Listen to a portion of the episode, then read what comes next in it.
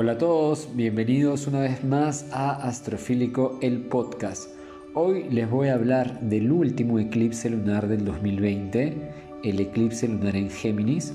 Antes de avanzar con el tema del eclipse, recordemos que todo eclipse lunar se da con luna llena, mientras que un eclipse solar ocurre con luna nueva. El próximo eclipse solar será en Sagitario el 14 de diciembre, pero de ese eclipse les hablaré más adelante. Hoy quiero que entiendan la energía disponible del eclipse lunar en Géminis, signo de aire de energía mutable regido por Mercurio. Todo eclipse de luna llena marca un final, una culminación. ¿Recuerdan que estaban pasando a fines de mayo del 2020 en sus vidas? ¿O qué pensaban cerca de la luna nueva en Géminis que ocurrió el 22 de mayo de este año? una idea, una opinión o alguna perspectiva sobre un asunto importante que se empezó a gestar a fines de mayo llega a su fin, para transformarse o finalizar, ya que no solo tenemos la energía del eclipse, sino también tenemos a Mercurio, planeta regente de Géminis, transitando en Escorpio, formando aspectos con la triple conjunción de Capricornio, aspectos planetarios de profunda transformación tanto a nivel personal como a nivel colectivo. Como muchos saben, el aire es el elemento asociado al plano mental, al mundo de las ideas, el intelecto, y por tanto, tener la luna llena en Géminis apertura un periodo de cuatro semanas, de 28 días, lo que dura un siglo lunar. Durante estos tiempos, durante estos días, mejor dicho, todas las personas, indistintamente nuestro signo solar o nuestro signo ascendente, tendremos la oportunidad de resetear nuestra mente para conectar con una visión más clara de la realidad dejando así la ambivalencia y conectando con la sabiduría de nuestro espíritu.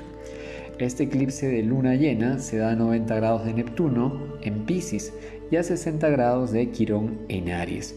La cuadratura de Neptuno con la luna llena ayuda a liberarnos de emociones o pensamientos de vibración baja que nos desconectan de nuestra esencia espiritual.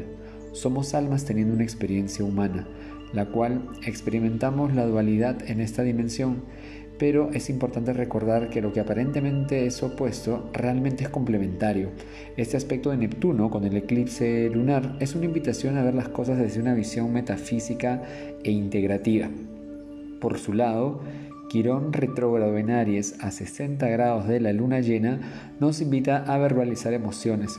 Hablar y hacer catarsis es altamente terapéutico. Saquen aquello que han guardado y expresen lo que piensen y sientan. Este será el primer paso para un auténtico proceso de sanación.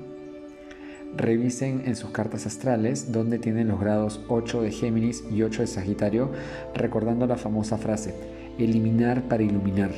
El eje Géminis-Sagitario es el eje de la mente, del conocimiento, por tanto, ahí donde caiga la energía de la luna llena, será un área de vida que necesita un cambio de perspectiva para iluminar el área de vida vinculada a la casa astrológica donde tengan el grado 8 de Sagitario. Si todavía no conoces tu carta natal, la carta astral de tu nacimiento, te sugiero que entres a www.astro.com y ahí puedes ver de forma gratuita, presta atención a la información de casas astrológicas y grados y ahí encuentran toda la información. Finalmente recordemos que con los eclipses no es recomendable hacer magia, ni rituales, ni firmar contratos, ni mudanzas. Este, este eclipse de luna llena en Géminis a quienes afecta más es a las personas que nacieron en los primeros días de la energía de Géminis, que es más o menos del 21 de mayo al 30 de mayo, o los primeros días de Virgo, que es del 23 de agosto al 31 de agosto, o los primeros días de Sagitario, que va del 22 de noviembre al 30 de noviembre, o también los primeros días de Pisces, que va del 19 de febrero al 1 de marzo. Entonces, si en tu carta natal tienes planetas en signos de energía mutable, el eclipse te va a afectar muchísimo más. Entonces, espero que esta información les haya servido de mucho y conmigo será en una próxima edición de Astrofílico el podcast. Mi nombre es Leandro López y nos vemos pronto. Buenas vibras y mucha luz.